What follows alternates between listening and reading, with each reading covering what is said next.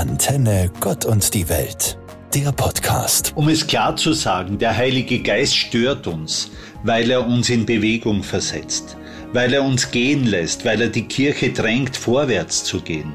Denn er ist Gott und er ist jener Wind, der geht und kommt und du weißt nicht woher.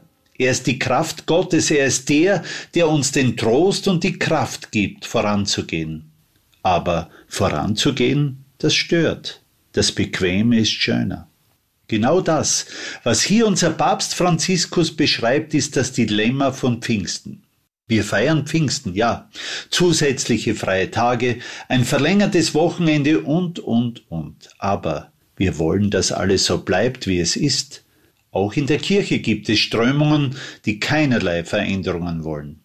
Das aber hat mit Pfingsten nichts zu tun. Pfingsten ist Bewegung, Veränderung. Mir gefällt in diesem Zusammenhang das biblische Symbol des Windes oder noch besser des Sturms, nicht nur weil mein Lieblingsfußballverein nach ihm benannt ist. Der Sturm ist so geheimnisvoll. Wo fängt er an? Wo hört er auf? Man sieht ihn nicht, aber seine Wirkung spüren wir. So ähnlich ist Gottes Geist. Er ist nicht sichtbar und trotzdem spüren die Menschen vielfältig seine Wirkung. Wie der Sturm etwas bewegt, will der Geist Gottes uns bewegen, auf unserem Weg unentwegt im Geist der Liebe energievoll voranzukommen. Wie der Sturm Wolken, Wetter und Meeresströmungen verändert, so möge der Geist Gottes uns allen immer wieder Energie zur Veränderung zum Guten geben. Von einer Starköchin stammen folgende Worte. Noch nie in meinem Leben habe ich so eine Gefahr wie Corona erlebt. Diese Unkontrolliertheit, diese Überdimensionalität. Corona hat uns gelehrt, wie klein wir sind und wie selbstverständlich alles war. Wir haben gelernt, für die einfachen Dinge im Leben dankbar zu sein und Corona hat ein Comeback der Natur ausgelöst. Die frische Luft gibt uns Freiheit und lässt uns durchatmen. Apropos Durchatmen, in der vergangenen Woche war es soweit. Der 19. Mai wurde medial fast zu einem zusätzlichen Staatsfeiertag hochstilisiert. Die Freude über so manche Öffnungsschritte war riesig. Nicht nur die Jugend wird die kleinen Dinge neu schätzen lernen.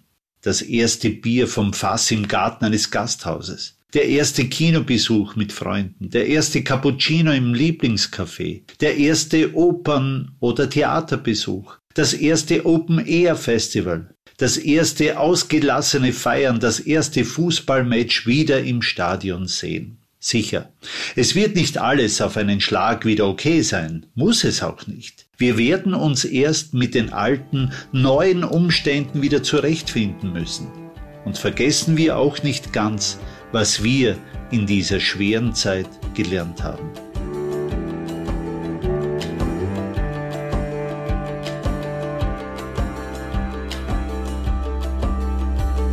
Jedes Jahr brachten Max Eltern ihn in den Pfingstferien zu seiner Großmutter und fuhren am nächsten Tag mit dem gleichen Zug nach Hause.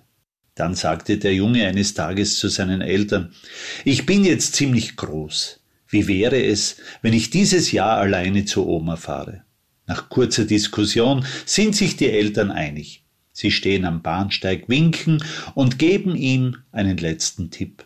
Bevor der Zug abfährt, flüstert der Vater noch, mein Sohn, wenn du dich plötzlich schlecht oder verängstigt fühlst, dann für dich. Und er steckt ihm etwas in die Tasche. Jetzt sitzt der Junge allein im Zug, ohne seine Eltern zum ersten Mal. Er sieht die vorbeiziehende Landschaft aus dem Fenster. Unbekannte um ihn herumhetzen, machen Lärm, kommen und gehen aus dem Abteil. Der Schaffner spricht ihn an. Oh, ganz alleine? Ein Mensch wirft ihm sogar einen traurigen Blick zu. So fühlt sich der Junge immer unwohler. Und jetzt hat er Angst. Er senkt seinen Kopf, kuschelt sich in eine Ecke des Sitzes, Tränen kommen ihm in die Augen. Er erinnert sich daran, dass sein Vater ihm etwas in die Tasche gesteckt hat. Mit zitternder Hand sucht er dieses Stück Papier und öffnet es. Mein Sohn, ich bin im letzten Wagen. So hat sich Gott auch in meinem Herzen eingenistet. So hat er Eindruck und Spuren hinterlassen. Mutig muss ich mich dem Leben stellen, mit allen Facetten der Herausforderungen. Und er, er ist hinter mir.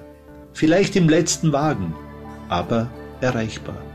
Sodass ich in allem seinen Schutz suchen darf und mit ihm rechnen kann, wenn ich es alleine doch nicht so schaffe.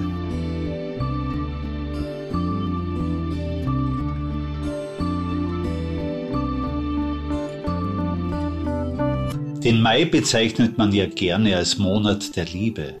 Umso befremdlicher traf einen vor kurzem die Nachricht, dass ein Mann auf einer großen Grazer Murbrücke hundert Liebesschlösser einfach abgezwickt hat. Und das am helllichten Tag. Sein Motiv ist unklar.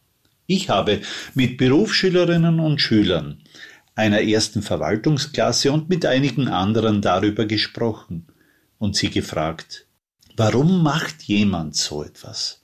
Die Antworten waren vielschichtig. Unerfüllte Liebe, Selbsthass, Eifersucht, keine Liebe, Trauer. Hat die Freundin Schluss gemacht? Ist das Schloss von ihm und seiner Freundin dort gehängt? Glaubt er nicht an die wahre Liebe? Vielleicht akzeptiert er andere Menschen nicht, die sich gern haben, die sich lieben. Oder waren womöglich Alkohol und Drogen im Spiel? Ging es gar um eine Wette? Oder war es ihm bloß langweilig und er wollte einfach nur Schaden anrichten? Einer meinte sogar, vielleicht war er wütend, weil für seines dort kein Platz mehr war. Übrigens, der Sachwert der mehr als hundert abgezwickten Schlösser dürfte überschaubar sein. Der emotionale Wert für Paare, die ihre Liebe hier verewigen wollten, ist eine andere Sache. So zum Beispiel meinte ein Betroffener. Ich war zerstört und bin es noch, da es mich persönlich sehr trifft. 2016 hängte ich genau dort ein Schloss für meine verstorbene Freundin auf.